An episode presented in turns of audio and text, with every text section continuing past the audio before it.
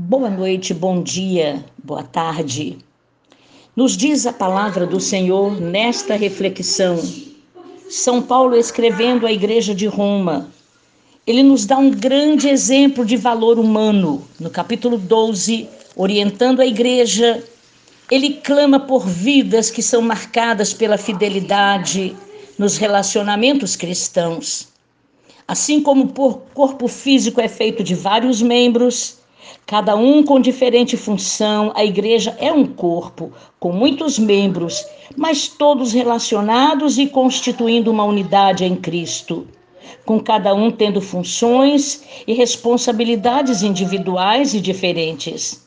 Não devemos colocar nossa posição nem desejar o que o outro tem. O Senhor deu. Como a Bíblia ensina que os seres humanos são feitos à imagem de Deus, Respeitamos a posição de cada indivíduo perante o Senhor. Este texto nos ensina que cristãos devem se julgar seres bem simples, mas sim que ninguém deve se considerar melhor, mais importante, mais merecedor de salvação.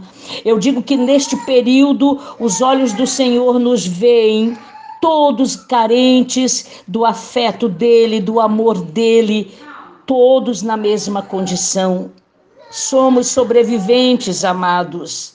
A posse de diferentes talentos ou dons não denota diferenças de mérito, pois todos pertencem a um só corpo, nós dissemos antes, uns dos outros. Somos interdependentes. Pensar de outra forma é torcer a realidade. Cada um de nós tem seu valor e seu mérito intrínsecos. Da mesma maneira que somos todos iguais perante Deus e em Cristo Jesus, o Senhor da nossa vida.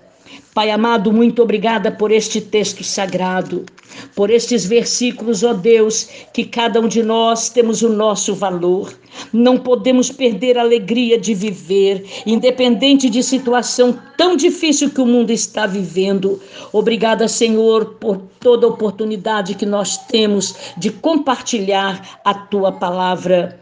Tu és o Senhor que nos dá esta alegria da vida a palavra frequentemente usada para nossa conduta alegre, de vida, de gratidão e de louvor.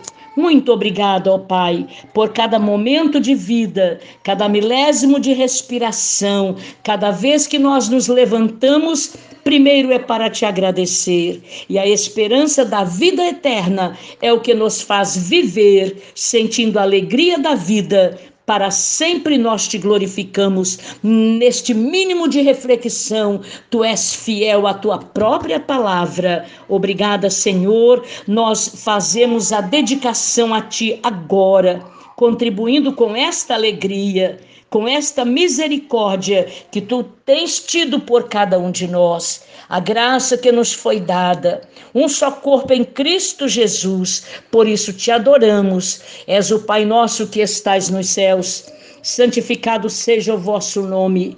Venha a nós o vosso reino, seja feita a vossa vontade, assim na terra como nos céus. O pão nosso de cada dia dai-nos hoje. Perdoai as nossas ofensas, assim como perdoamos aqueles que nos têm ofendido. Não nos deixeis cair em tentação, mas livrai-nos do mal, porque vosso é o reino, é o poder e a glória para sempre. Amém. Assim como Jesus nos ensinou a dizer Pai nosso que estás nos céus, no final da prece poderosa, ele nos ensina a manter a honra, a glória e o louvor ao Pai nosso que continua nos céus. Só ele é Deus, só ele é o Senhor para sempre. Amém.